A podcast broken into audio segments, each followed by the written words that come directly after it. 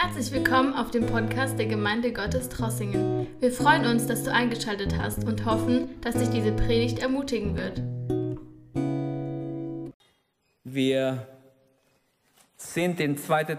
Timotheus Kapitel 3 und wir betrachten hier die Verse 14 bis 17, die Verse 12 bis 13. Ähm, die lese ich, oder 10 bis 13, die habe ich nur ein bisschen berührt letztes Mal. Unser Thema wird sein, das Geschenk der Heiligen Schrift.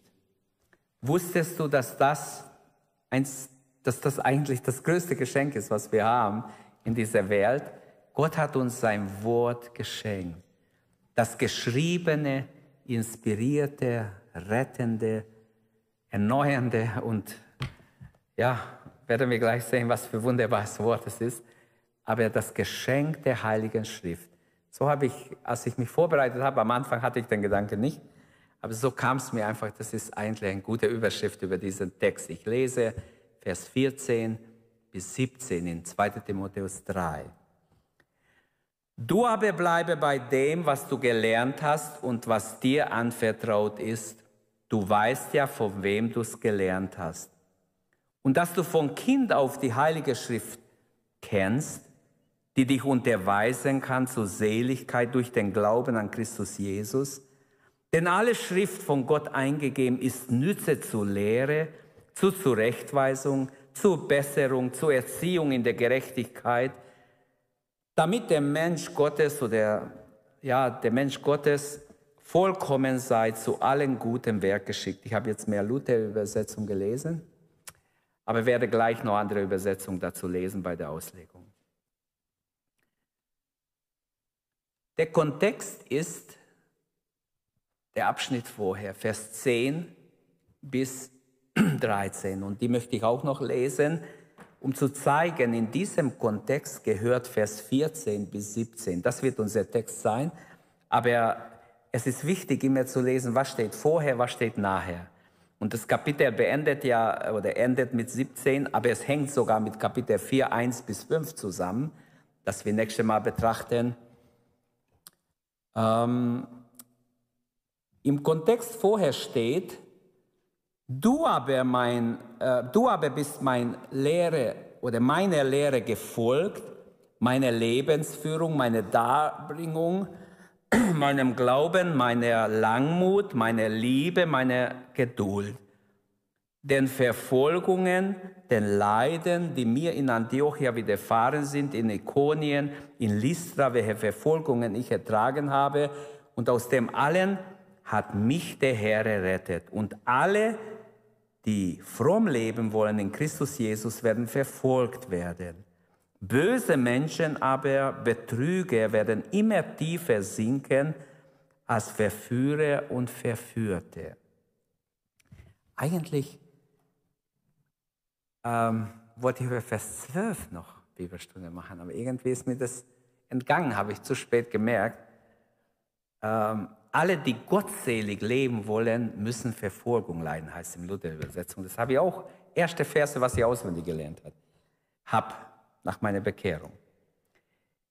Und auch dieser Kontext vom Vers 14 äh, bis 17, da kann ich wieder zurückgehen zum anderen, zu unserem Abschnitt, was wir betrachten. Ähm, dieser Kontext zeigt, Timotheus ist bei Paulus, beim Lehrer Paulus, er sagt, du bist meiner Lehre nachgefolgt. Da waren andere, die sind nicht so treu wie Timotheus seine Lehre nachgefolgt. Die sind ausgeschert. Die haben andere Ideen gehabt. Die waren nicht so ganz einverstanden mit dem Apostel Paulus. Aber Timotheus übernahm die Lehre, die Paulus hatte, glaubte, was Paulus gesagt hat in sein Zeugnis. Ich habe das Evangelium nicht von Menschen gelernt, sondern direkt von Jesus bekommen. Ich bin nach Jerusalem gegangen, habe es überprüfen lassen von den Hauptaposteln, Petrus, Jakobus, Johannes, und die haben bestätigt, es ist das Evangelium das sie auch vom Herrn hatten. Also es war absolut konform mit dem, was die großen Apostel in Jerusalem auch gelehrt haben. Timotheus war total auf die Linie des Paulus. kann man sagen. Denn er sagt, du bist meine Lehre nachgefolgt, meine Lebensführung, meine Darbringung, meinem Glauben, meine Langmut, meine Liebe, mein Geduld und sogar in den Verfolgungen und Leiden bist du mir beigestanden, bist du treu zu mir gestanden. Worin Timotheus dem Apostel Paulus gefolgt ist, ähm, man könnte jetzt in Apostelgeschichte nachschauen, manches können wir rausfinden. Wie sieht es mit uns aus?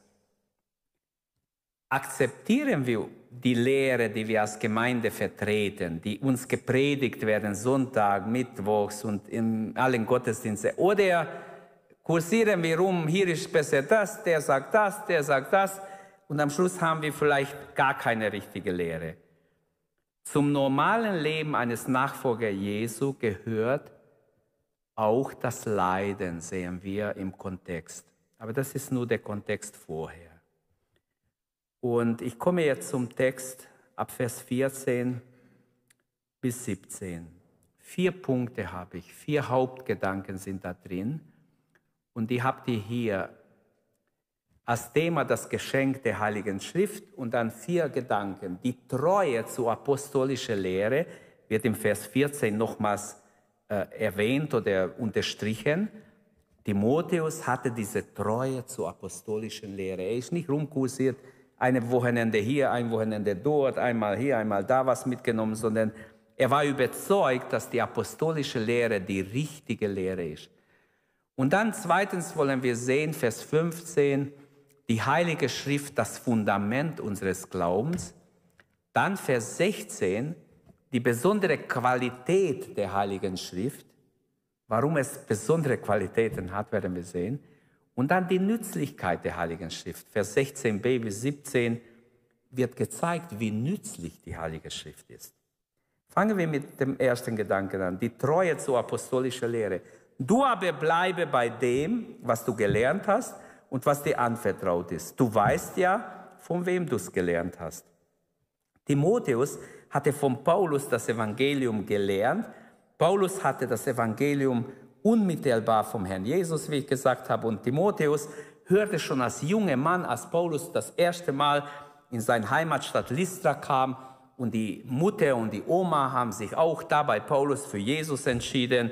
Sie waren schon gottesfürchtige Leute die Großmutter und, und die Mutter haben sich da bei Paulus entschieden und auch Timotheus hat sich in jungen Jahren bekehrt. So war Timotheus, Paulus nennt ihn mein geistlicher Sohn.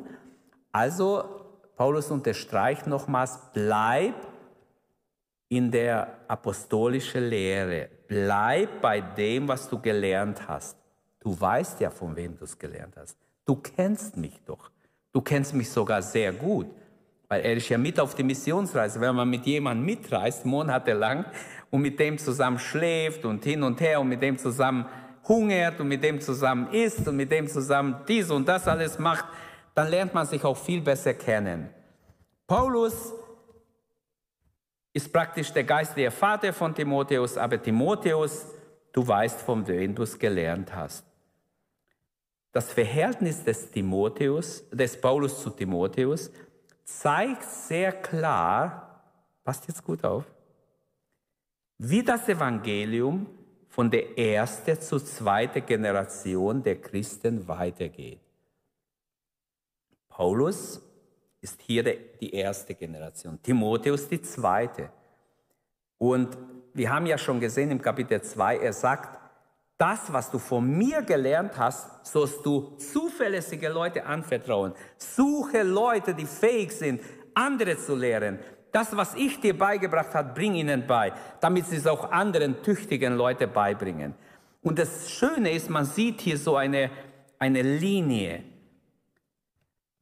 Es wird auch vom Leiden gesprochen, immer wieder. Ihr Nachfolger war mit Leiden verbunden, mit Nachteilen, mit Verfolgungen. Die zweite und dritte Generation der Christen, die die Zeugen kannten und sie erlebten im Wirken und Leiden, haben nicht selten Märtyrium erlebt. Sie wurden getötet. Manche hat man nie mehr gesehen, man hat nur gehört, der wurde um Jesu willen getötet oder eingesperrt und nie mehr ist er aufgetaucht. mehr und mehr wurden die neutestamentlichen Schriften gesammelt. Man hatte hier die Evangelien, vielleicht ein Evangelium, vielleicht von Markus oder Matthäus oder Lukas. Man hatte ein paar Briefe, man hatte vielleicht die Apostelgeschichte. So hat man langsam die Bibel versucht zu sammeln, die Schriften in Mehrzahl. Das Evangelium wurde zu heiliger Schrift. Und ich werde das versuchen zu erklären, wie die Kanonbildung oder Kanon, ne, Kanonbildung, das war nicht so, Gott hat nicht gesagt, die ist gut, die tust auf die Seite, die ist wieder gut, die ist gut, also es gab so einen Stapel. Nein, sondern Menschen wurden benutzt, die sich vom Heiligen Geist gebrauchen ließen. Schon im Alten Testament weiß man nicht genau, wer die 66 Bücher überhaupt oder die Bücher ausgesucht hat im Alten und im Neuen, wer es genau gemacht hat. Aber im Alten äh, gibt es Hinweise, dass es Esra, Nehemia in der Zeit Esra viel beigetragen hat. Aber wie es auch war, die Schriften wurden zu heiliger Schrift. Menschen waren am Werk, aber zugleich und vor allem, in allem war Gott mit seinem Geist am Werk. Wir werden es gleich im Vers 16 sehen, denn die Schrift ist von Gott eingegeben, eingehaucht. Nicht Menschen haben irgendeine gute Idee niedergeschrieben, sondern sie wurden inspiriert. Der Gott, der Himmel und Erde erschaffen hat, offenbart sich durch sein Wort. Und so wie er selbst unfehlbar ist, ist auch sein Wort unfehlbar. Er gibt den Menschen sein Wort als höchste Instanz, als etwas, wonach wir uns richten sollen. Und diese Gedanken, die wir hier erfahren in Gottes Wort, sie stehen über alles, über alle menschliche Philosophien, menschliche Gedankenwelt, über alle Weltanschauungen, egal was es ist, das Wort Gottes steht darüber. Das bringt mich zu zweiter Gedanke, Vers 15. Die Heilige Schrift, das Fundament unseres Glaubens. Sie kann unterweisen zu Seligkeit durch den Glauben an Jesus Christus. Die Rede ist hier nach dem Zusammenhang vom Alten Testament. Das Neue war ja noch am Werden. Die Schriften, sie können dich unterweisen zur Seligkeit, sagt er zu Timotheus, durch den Glauben an Jesus Christus. Die Rede, zuerst mal ist das Alte Testament, erkennen wir, was uns mit der Heiligen Schrift überhaupt ein Geschenk von Gott gegeben wurde. Erkennen wir, welch ein wertvolles Geschenk wir in der Hand halten, wenn wir eine Bibel in der Hand halten. Altes und Neues ist ein Geschenk von Gott. Sie kann uns unterweisen zur Seligkeit. Ähm, durch den Glauben an Jesus, 15b. Auch im Alten Testament stritt schon die Diagnose Gottes in mehreren Stellen ganz klar auf. Die Therapie Gottes könnten wir sagen, im Blick auf den Menschen. Gott durchschaut den Menschen. Er sagt, von Jugend auf ist er böse. Er braucht also Erlösung. Gott bereitet schon im alten Bund die Erlösung vor, aber am Ende durch Jesus wird es jetzt so richtig offenbar. Wir haben im Alten Testament schon ähm, viele, viele Offenbarungen, ähm, nicht nur das Urteil über die Menschen, auch seine Rettung wird schon vorausgesagt, die Wiedergeburt wird vorausgesagt, viele Verheißungen über das neue Bund haben wir schon im Alten Testament und das, sogar das Friedensreich, das tausendjährige Reich, wird im Alten noch mehr beschrieben wie im Neuen. Also das Neue Testament setzt das Alte voraus. Es gibt so Bewegungen, die sagen, das Alte kann ich vergessen. Wir brauchen nur das Neue. Und die wundern sich, wenn sie irgendwann in die Irre gehen. Es war ja das Alte Testament, die hier Heilige Schrift genannt wird. Das Neue war noch nicht zusammengestellt zu dieser Zeit, als Timotheus äh, den, zweiten, äh, den zweiten Brief von Paulus empfängt. Aber er sagt Timotheus, weil du die Heilige Schrift von Kind auf kennst, das war wieder das Alte Testament. Als er ein Kind war, war vielleicht noch kein einziges, nicht mal ein Evangelium da. Weil sie ja nicht im Christentum eingeführt wurden, durch Paulus werden sie erst so richtig zu Jesus finden. Und deshalb lasst mich hier eine Bemerkung machen. Ich wollte eigentlich, habe ich auch überlegt, über den Vers zu, zu, die Bibelstunde zu machen. Weil du die Heilige Schrift von Kind auf kennst. Wie wichtig ist, dass man schon als Kind Gottes Wort kennt. dass man als Jugendliche Gottes Wort kennt. Und hier sage ich euch, es gab Howard Henrys, das war so ein Bibelschulleiter, der hat ein Buch geschrieben über die Bibel und der schreibt, wie wichtig ist, dass man auswendig lernt. Ich habe das nicht gewusst, wo ich anfing, auswendig zu lernen. Das war ein Geschenk von Gott, dass ich so einen Wunsch hatte, ich soll es auswendig lernen. Ich habe hunderte Verse in kürzester Zeit auswendig gelernt, weil es mich sehr interessiert hat, weil ich so einen Hunger hatte danach. Und heute weiß ich, die Verse haben mich bis heute bewahrt. In vielen Situationen. Die Verse kamen bang, bang, bang, bang. Wenn, wenn du denkst, sofort kommt vier, fünf, sechs. Manchmal habe ich zu jemandem gesagt, ich kann die zehn Verse zitieren aus dem Stegreif zu diesem Thema. Echt? Ich weiß nicht einen, wo es steht. Aber ich freue mich, wenn, wisst ihr, wenn, wenn die Worte so einfach kommen, weil du es einmal gelernt hast und dich das angesprochen hat, jetzt bist du in einer Situation und einfach so, der Heilige Geist kann es dann erinnern. Ich kann nur Mut machen, junge Leute, ihr, die noch jünger seid, lernt auswendig. Lernt auswendig. Fangt in eine Bibel an, wo fettgedruckte sind. So habe ich es gemacht. Das sind immer die Hauptverse. Die könnt ihr ja dann in eine andere Übersetzung lernen. Ähm, aber ich würde auswendig lernen. Auswendig lernen ist ganz, ganz wichtig. Und deshalb finde ich so eine Bibel tausendmal besser wie eine elektronische Bibel, weil ich hier auch unterstreichen kann, was rein notieren und es bleibt für Jahrzehnte. Das heißt nicht, dass ihr keine elektronische Bibel haben sollt, aber man sollte eine gute Bibel haben, wo man sich gut auskennt und schätzt und liebt und mit dem man eng verbunden ist und unterwegs ist. Was soll ich da noch sagen? An Jesus vorbei rettet auch das Alte Testament nicht. Das muss ich zum Alten Testament sagen. Ohne Jesus rettet das Alte Testament nicht. In erster Linie Israel und seine offizielle Vertretung, den Hohen Rat, sagt Petrus, es gibt unter den Himmel keinen anderen Namen, in dem wir gerettet werden können. Ah, sie haben gedacht, wir haben das Alte, wir haben Mose, wir brauchen Jesus nicht. Aber er kann sagen, es gibt keinen anderen Namen, in dem wir gerettet werden können, außer Jesus. Das heißt, versteht mich richtig, das Alte finde ich wichtig, das Neue finde ich absolut wichtig und das Alte absolut wichtig, aber beide zusammen sind die Heilige Schrift und beide werden Heilige Schrift genannt. Das Neue Testament setzt das Alte voraus und die Heilige Schrift unterweist uns so zur Seligkeit, heißt es hier. Durch die Heilige Schrift wurden Millionen Menschen gerettet. Menschen, die es abgelehnt haben, die es gelesen haben, um einen Fehler zu finden, um nachzuweisen, wie falsch die Bibel ist, wurden gerettet. Preis dem Herrn. Ist doch wunderbar. Viele wurden gerettet, die aus falschen Gründen zur Bibel gegriffen haben. Die Worte der Bibel sind also notwendig, um errettet zu werden. Der Besitz der Bibel, ich kann 100 Bibel haben. Ich war bei einem alten Mann, den habe ich mal kennengelernt, der hat Bibelsammlung gehabt, aber der Typ war nicht gerettet. Der war überhaupt nicht gerettet. Ein ganz reicher Mann, der hat so Schränke gehabt, Vitrine gekauft für seine teure Bibel. Der hat Bibel gehabt für 60, 70, 100.000 oder noch mehr. Und die Vitrine aufgemacht. Ja, wow, ich werde nie so eine Bibel haben, weil ich die, das Geld nicht dafür habe und du findest so eine Bibel nicht jeden Tag, auch nicht mal zu kaufen. Aber ich habe die angeguckt, gestreichelt, aufgemacht, gelesen. Ich fand es wunderbar. Ich hätte einen Kuss drauf geben können.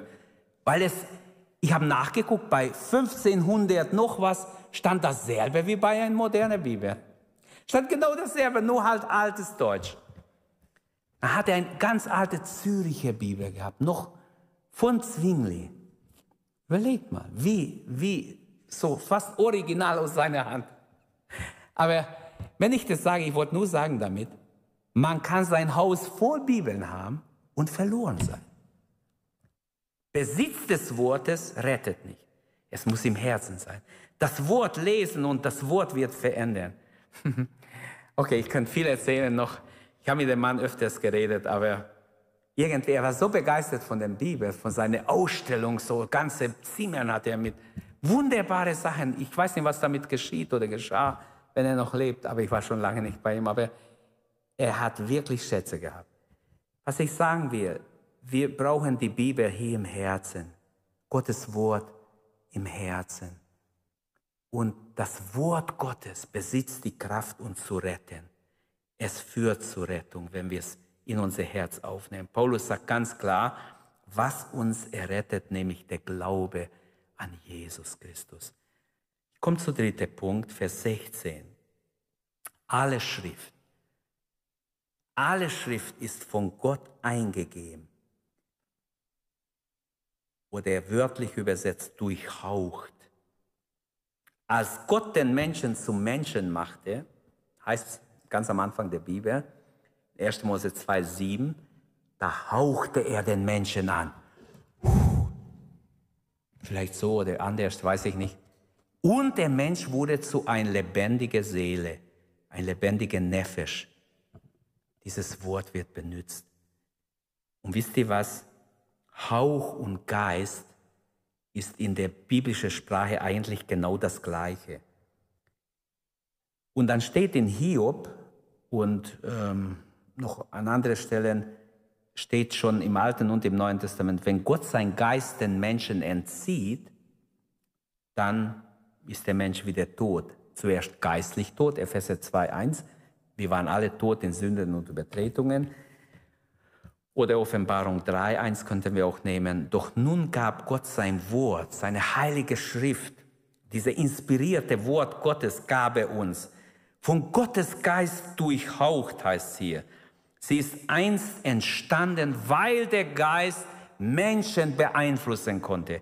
Nicht, weil Menschen gerne einen Roman oder gerne eine Biografie schreiben wollten. Quatsch. So viel Biografie wird geschrieben für die Katz. Ah, ich finde es echt. Ich habe schon manche reingelesen. Ich habe was schade zu nehmen. Ich verachte nicht einen Menschen, aber ich finde es manchmal echt überflüssig. Würde man viel mehr Gottes Wort versuchen zu öffnen, ein guter Kommentar wäre mir viel lieber. Eine gute Erklärung zum, zu schwierigen Bibelstellen.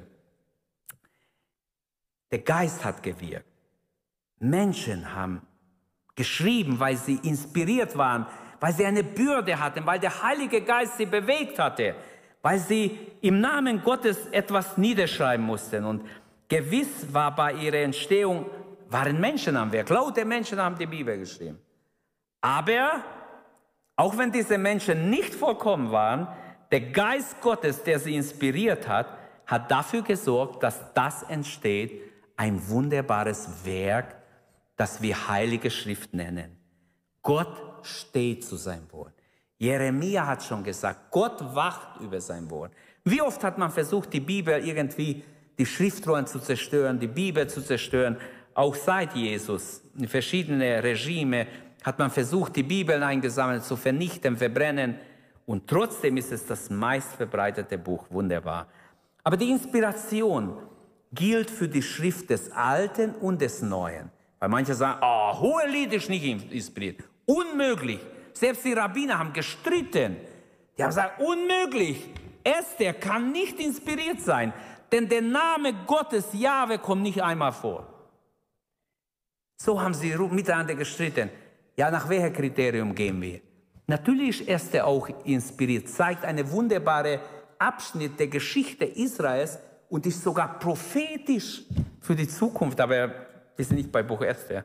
Vielleicht ist das das nächste, was wir anschauen sollten. Weiß ich nicht. Könnt ihr dafür beten, was wir als nächstes machen, wenn wir hier fertig sind. Aber die Inspiration gilt dem Alten und dem Neuen. Ist mir ganz wichtig. Und nun redet und handelt Gott, unser Herr Jesus, durch die Schrift er sagt, mein, meine Worte sind Geist und sind Leben. Halleluja. Meine Worte sind nicht nur Theorie, nicht schwarze Buchstabe auf weißes Blatt. Nein, sie sind Geist und Leben. Wenn ich es nicht glaube, wenn ich sage, oh, in diesem Buch sind so viele Fehler, das haben schon viele festgestellt. Also ich sage es mal, wenn sie es wirklich feststellen könnten, wären sie ja größer wie Gott. Aber ich weiß, ich habe mich beschäftigen müssen mit Bibelkritik. Ich habe darüber einiges lesen müssen. Mir wurde es fast schlecht. Aber ich habe ihre, ihre Gedankengänge schon verstanden. Es ist eine Anmaßung, dass ich als Mensch in der Bibel lese und sage, dieser Vers ist sicher nicht von Jesus. Und diese könnte von ihm sein, aber der andere ist ganz sicher von ihm, weil der gefällt mir.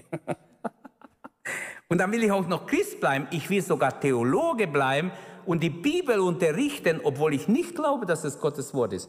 Ja, die sollen was anderes machen. Bin ich überzeugt. Ich will es jedem sagen. Mach was anderes und du tust Gottes Willen. Wenn du aber die Bibel lehrst, ohne dass du daran glaubst, tust du nicht Gottes Willen. Du wirst dagegen arbeiten und es wird dich Gericht treffen. Die Inspiration der Bibel, Jesus sagt, meine Worte sind Geist und Leben. Das Wort Gottes hat also Leben in sich. Das heißt, wo und wie Gott will, springt unter diesem ähm, oder unter diesem Wort auf Menschen eine Funke. Plötzlich liest er gar nicht so besondere Psalm. Ein halber Vers hat ihn total angesprochen und er wird gerettet. Oder mir hat jemand mal erzählt, wie er gerettet wurde im Schwimmbad. Jemand schiebt ihm ein Buch zu und er liest dieses Buch. Würde ich gar nicht weitergeben, jemand. Aber da waren mehrere Bibelverse drin. Zack, er wird gerettet. Er wird gerettet. Nächsten Tag habe ich ihn getroffen und er erzählt mir, wie er gerettet wurde. Ich will nur sagen, weil das weil das Wort Gottes inspiriert ist, weil es durchhaucht ist vom Heiligen Geist, hat es die Fähigkeit zu retten, rauszuziehen aus der Grube, aus der Gefangenschaft. Ähm, dabei bindet sich der Geist an die Schrift. Der Heilige Geist wird nie gegen die Schrift. Jesus auch nicht, der Vater auch nicht. Gott hat noch nie sein Wort übertreten. Oder zeigt mir ein Beispiel, wo er es übertreten hat. Die Autoren der Bibel oder der Heiligen Schrift waren also nicht unfehlbare Menschen. Es wäre falsch, wenn wir sagen, so wie bei Muslimen oder bei Mormon plötzlich so vom heiteren Himmel kommt was. Es waren ganz normale Menschen wie du und ich. Dennoch konnten sie durch die Eingebung, durch die Inspiration des Heiligen Geistes uns den ganzen Ratschluss Gottes darstellen, weil sie befähigt wurden, so wie im Neuen Testament gezeigt wird an verschiedenen Stellen, schon im Alten, wenn eine Herausforderung groß ist, ist Gottes Beistand auch groß, seine Ausrüstung ist groß. Er gibt die Gabe, die nötig ist, um diese Herausforderung zu meistern. Und gerade deshalb, weil die Schrift von Gott eingegeben ist, ist sie nützlich, steht hier. Die Schrift oder das schriftgewordene Wort Gottes dient als Grundlage zunächst für jüdische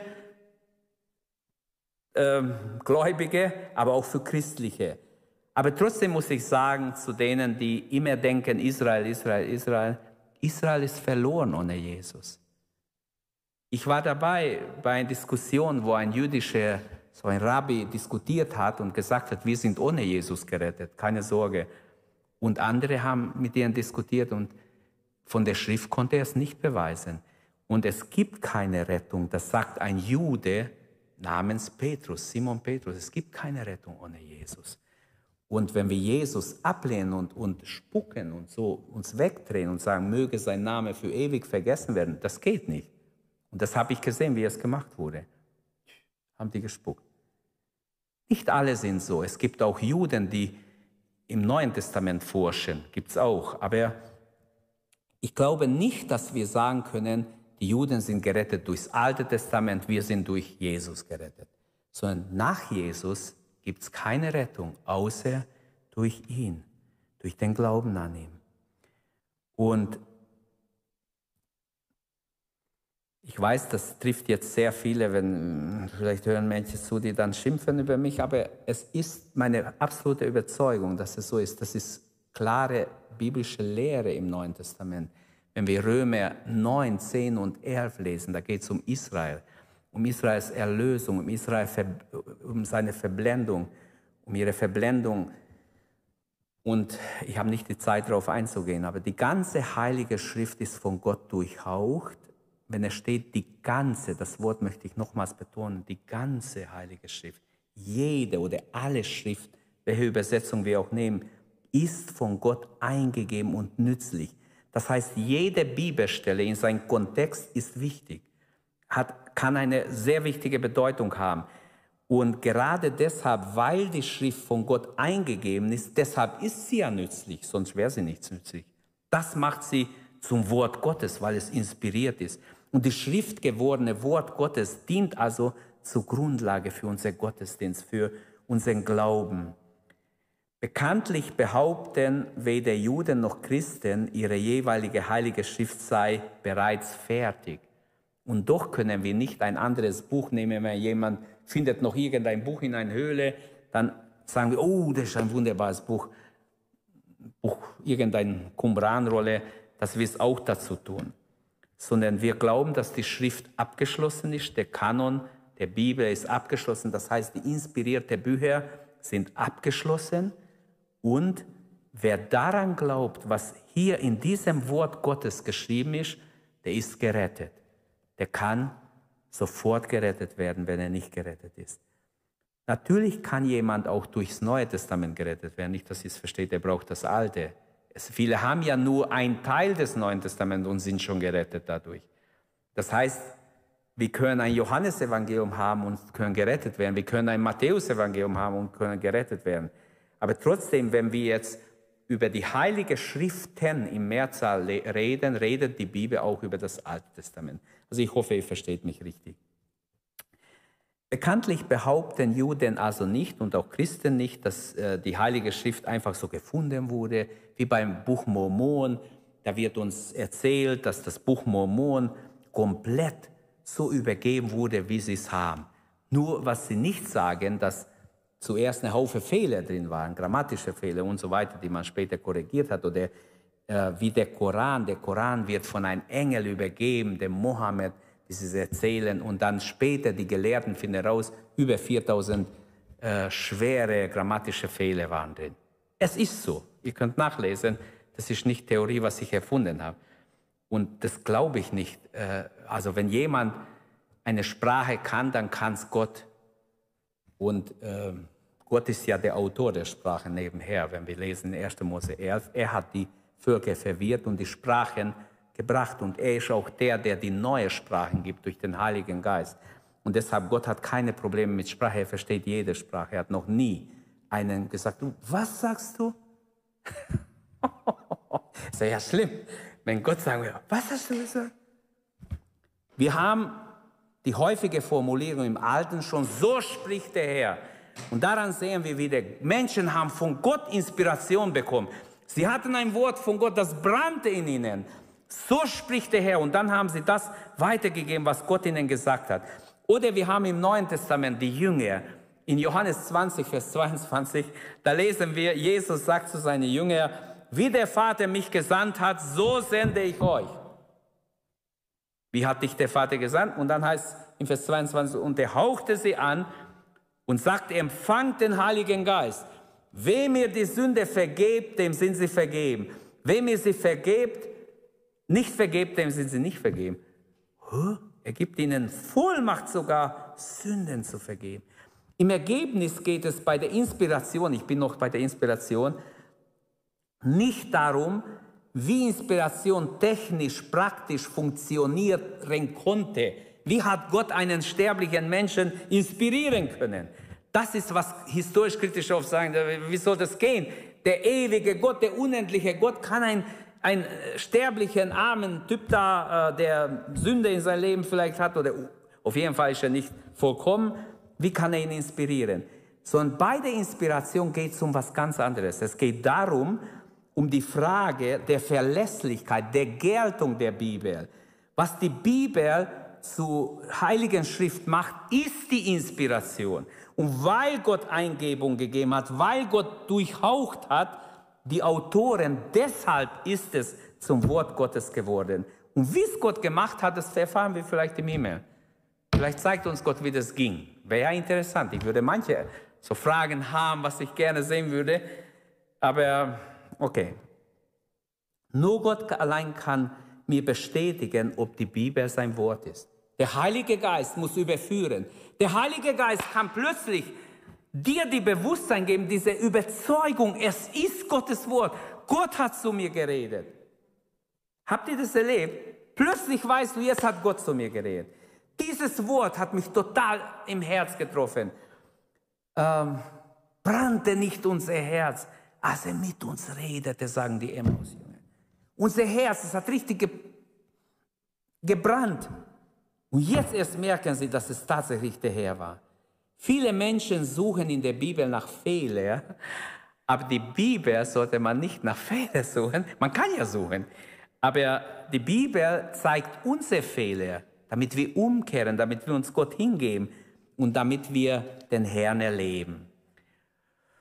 Und gerade wenn die Verwirrung groß und größer sein wird, auch in der Endzeit, wenn, ähm, wenn der Feind alle Reserven in den Kampf wirft, weil er wegen seiner kurzen Zeit, der Satan weiß, dass er nur eine kurze Zeit hat, er wird mit einem großen Zorn, heißt in Offenbarung 12, Vers 12, gegen die Christen vorgehen.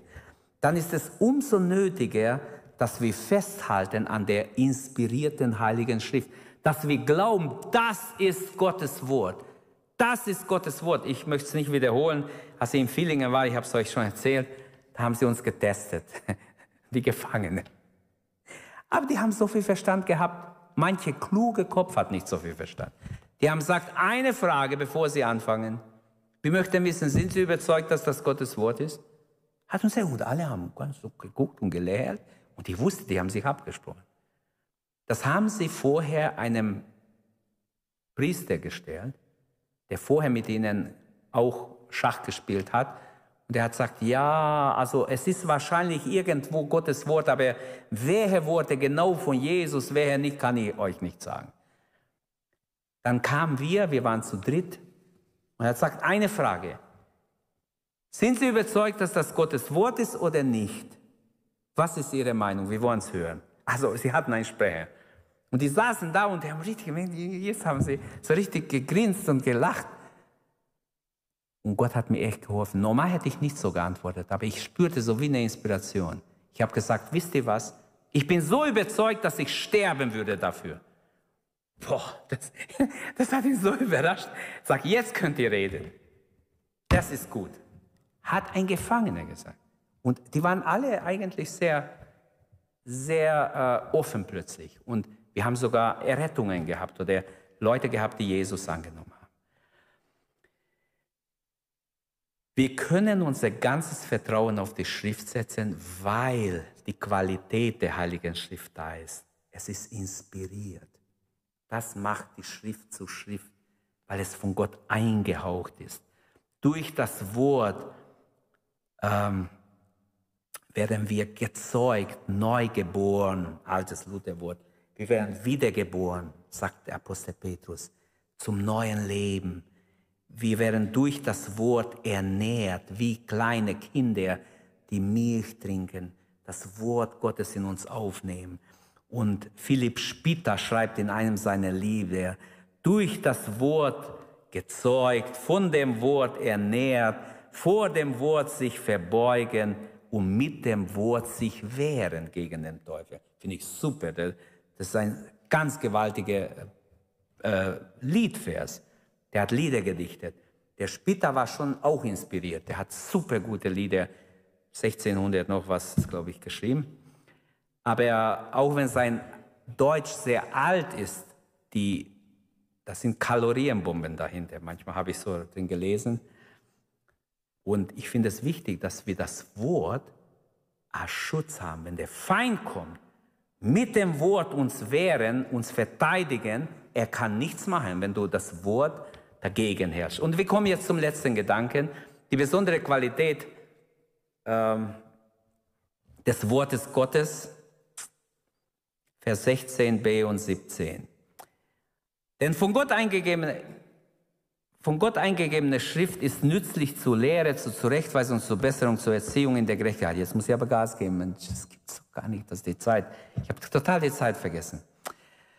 Äh, Paulus nennt im Vers 16 vier große Nutzen des Wortes Gottes. Ich erwähne sie nur.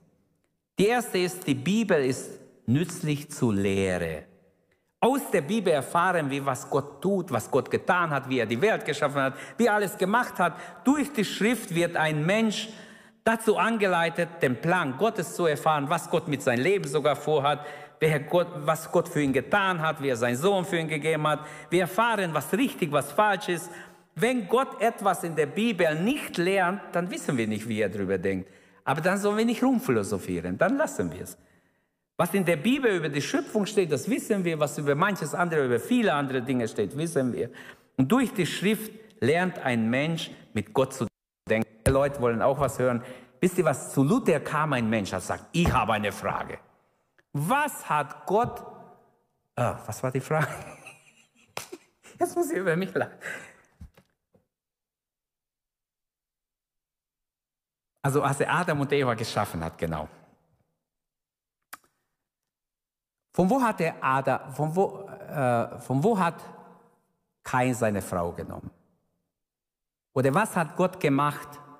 Was weiß ich, dazwischen irgendwo gibt es noch. Und Luther hat einfach gesagt, diese Fragen, ähm, also einmal hat er so geantwortet, Gott ging in den Wald, hat einen Stock geholt, damit er denen eins draufhaut, die so dumme Fragen stellen. Also manchmal, ich will nur sagen, manchmal wollen die Menschen so Nebensachen wissen, aber Hauptsache nicht. Hauptsache ist, die Bibel ist nützlich zur Lehre. Dann zur Überführung zweitens. Manch, manches mag uns nicht persönlich betreffen, vielleicht aber lehrt die Bibel uns über uns selbst. Wir erfahren sogar über uns selbst in der Bibel. Es ist wie ein Spiegel, sagt Jakobus der dir vorher, der dir zeigt, wie du bist, wie dein Benehmen ist, wo du noch vielleicht äh, Jesus ähnlicher werden sollst. Die Bibel korrigiert mein falsches Denken. Und wenn ich äh, Gedanken habe, die nicht im Willen Gottes sind, durch das Wort Gottes und der Geist Gottes wird der Mensch durch sein, von seiner Sünde überführt. Plötzlich merkt er, oh, ich bin ein Sünder, ich brauche Vergebung. Johannes 16, 8 steht ganz klar drin. Dann drittens, die Bibel ist nützlich zu Zurecht Bringung. Wie schrecklich wäre es, wenn die biblische Lehre, die biblische Lehre unsere Fehler aufdecken würde, aber keine Lösung hätte. Die Bibel sagt nicht nur, hey, du bist ein Sünder, du bist verloren. Die Bibel sagt, ich habe eine Lösung. Die Lösung ist, glaube an den Herrn Jesus. Als der Gefängnisaufseher sich töten will, Selbstmord machen will, in sein Schwert springen will, Paulus schreit laut, so dass es alle hören konnten, tu dir nichts an. Wir sind alle hier. Was soll ich machen, liebe Brüder? Was soll ich machen? Glaube an den Herrn Jesus, so wirst du und dein Haus gerettet. Dann die Bibel ist nützlich zur Besserung, wie es Luther übersetzt. Zur Wiederherstellung könnte wir auch sagen. Es gibt Menschen, die total kaputt sind durch die Sünde, durch ihr falsches Lebensart. Aber Gott, wenn sie gerettet werden, Gott kann sie in ein paar Jahren so gut wiederherstellen. Manche erkennst du kaum. Wirklich, die Gnade ist hat eine wunderbare wiederherstellende Kraft. Äh, dann die Bibel ist nützlich zur Unterweisung in der Gerechtigkeit. Der himmlische Vater arbeitet an uns, an seine Kinder. Er will uns erziehen in der Gerechtigkeit. Seine Erziehungsmittel ist immer sein Wort und sein Geist. Das Wort Gottes und der Geist Gottes, die arbeiten immer zusammen.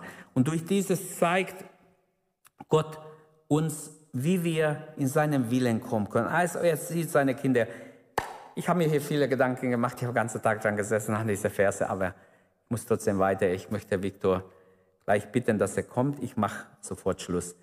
Lässt uns, äh, lasst uns, oder lässt du dich von Gott formen? Lass ich mich von Gott formen? Die Bibel ist nützlich zur Unterweisung. Lass ich mich unterweisen in der Gerechtigkeit? Lass ich mich von Gott unterweisen oder erziehen. Manchmal muss uns Gott sogar erziehen. Lasse ich das zu? Das Ziel von allen steht im Vers 17, damit der Mensch Gottes vollkommen sei, zu allen guten Werk geschickt. Der Ausdruck der Mensch Gottes, das kann Mann oder Frau Gottes bedeuten hier, ist der, wer ist so ein Mann oder Frau Gottes? Der, der Jesus in sein Herzen hat, dessen Herrschaft Jesus unterstellt ist. Er ist nicht mehr ein unter der finsteren Mächten, sondern dem Herrn untersteht. Der erkauft ist durch sein Blut, könnte wir sagen. Er ist ein Mensch, ein Mann oder Frau Gottes, der durch das Wort wiedergeboren ist und durch das Wort genährt wird, sich vor dem Wort Gottes verbeugt, an das Wort Gottes glaubt, das Wort Gottes in sich aufnimmt, mit dem Wort dann auch, wie ich vorher sagte, dem Feind widerstehen kann. Ein Mann oder eine Frau Gottes ist der, der in der Abhängigkeit von Gott lebt, der gelernt hat, nach dem Willen Gottes zu fragen, Herr, was ist dein Wille? Was willst du, Herr, dass ich tun soll? Es ist der, der dem Geist Gottes Raum gibt. Der ist ein Mann oder Frau Gottes. Damit der Mensch Gottes, ob Mann oder Frau, vollkommen sei, zu allen guten Werk geschickt. Ich habe mich gefragt, ist das überhaupt möglich? Ja, sonst würde ja Gott lügen. Gott stellt nie eine, eine Situation dar, die es nicht gibt. Es ist der Mensch, der durch das Wort also fähig gemacht wird, besser gesagt, dass er dort, wo Gott ihn braucht, gerade nützlich ist, damit ein Mensch Gottes vollkommen ist, zu allen guten Werk geschickt. Das Ziel der Erziehung Gottes ist also geistliches Wachstum. Mit Hilfe der Schrift wachsen wir, werden wir zugerüstet zu allem dem, was Gott uns, wozu uns Gott berufen hat, benutzen will, befähigt. Es geht also um Christen, die sich bewähren in diesem Abschnitt. Es geht um Christen, die von Gott erzogen werden, damit das Werk Gottes getan wird. Ich fasse zusammen. Ist uns bewusst, welches große Geschenk wir im Wort Gottes haben? Liebst du Gottes Wort? Schätzt du Gottes Wort? Darf dich Gottes Wort jederzeit ansprechen, auch korrigieren? Wir haben gesehen, die Treue zur apostolischen Lehre forderte von Timotheus ein. Die Heilige Schrift ist das Fundament unseres Glaubens, dadurch werden wir gerettet. Die besondere Qualität der Heiligen Schrift habe ich nur kurz darstellen können, die Inspiration. Das macht es zu diesem besonderen Wort Gottes, das es eingehaucht, durchhaucht von Gott. Und die Nützlichkeit des Wortes, weil es macht uns Gott brauchbar in Gottes Hand.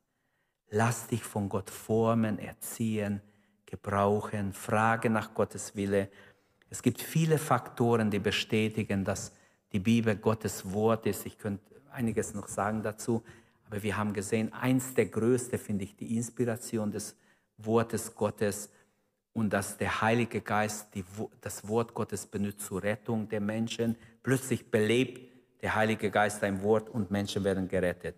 Oder auch Jesus bestätigt das Wort Gottes damals, das Alte Testament, Johannes 17, 17 zum Beispiel. Oder ähm, Satan greift das Wort Gottes an, weil er weiß, dass es sein Feind ist. Und die Welt lehnt das Wort Gottes bis heute ab. Und trotzdem, für uns Gotteskinder ist es wirksam, erbauend, auferbauend und ermutigend, wegweisend und so weiter. Lasst uns aufstehen und beten. Vor allem, lasst uns Gott danken heute Abend für das Geschenk des Wortes Gottes dass wir Gottes Wort haben, ist ein, ich habe keine Worte dafür, ist ein so großes Geschenk. Ich freue mich über dein Wort, heißt in den Psalmen, wie einer, der Beute macht. Mach Beute, da ist eine Menge Beute drin. Manchmal habe ich äh, so mich beschäftigt, wow, habe ich gedacht, wieso habe ich das nie gemerkt? Wieso habe ich das Wort nie so, plötzlich ist ein Wort wie explodiert vor meinen Augen. Also zum Guten. Ich war total überrascht. Kannst du bitte die Nora zum Bahnhof fahren? Danke. Sie muss, sie muss zur Bahn. Ich habe es vergessen, dir zu sagen. Du hast ja meinen Schlüssel. Ja, lasst uns beten und danken Gott für dieses Geschenk der Bibel Gottes Wort ist wirklich, ich hoffe nicht nur für mich, Gottes Wort ist so was Wunderbares. Wer es noch nicht entdeckt hat, Raphael, Entschuldigung, sowas habe ich auch noch nie gemacht. Der weiß nicht, was er macht. Wir beten und nachher sage ich das. Herr Jesus, danke für Gottes Wort, danke für dein Wort, danke für die Bibel, danke, dass wir die Bibel haben, dass wir dein Wort haben. Danke, dass du uns durch dein Wort immer wieder leitest, dich offenbarst, dich zeigst, dich verherrlichst. Oh Herr, ich danke dir, ich preise dich, dass wir dein Wort haben. Danke, dass wir schon in jungen Jahren, dass ich dein Wort in jungen Jahren schon ähm, kennenlernen durfte, Herr, und dein Wort mich überführt hat. Danke, Herr. Lass es noch viele überführen. Wir beten, Herr, dass dein Wort auf dem Leuchter ist, dass dein Wort Neues schafft, dass dein Wort Gewaltiges tut, dass dein Wort wirklich Wunder tut unter uns, dass Menschen die dein Wort noch nicht kennen. Danke, dass du unsere Predigt angehört hast. Wenn dich die Botschaft angesprochen hat, dann teile sie gerne mit deinen Freunden und Bekannten, dass auch sie diese Predigt hören können. Wir wünschen dir Gottes Segen.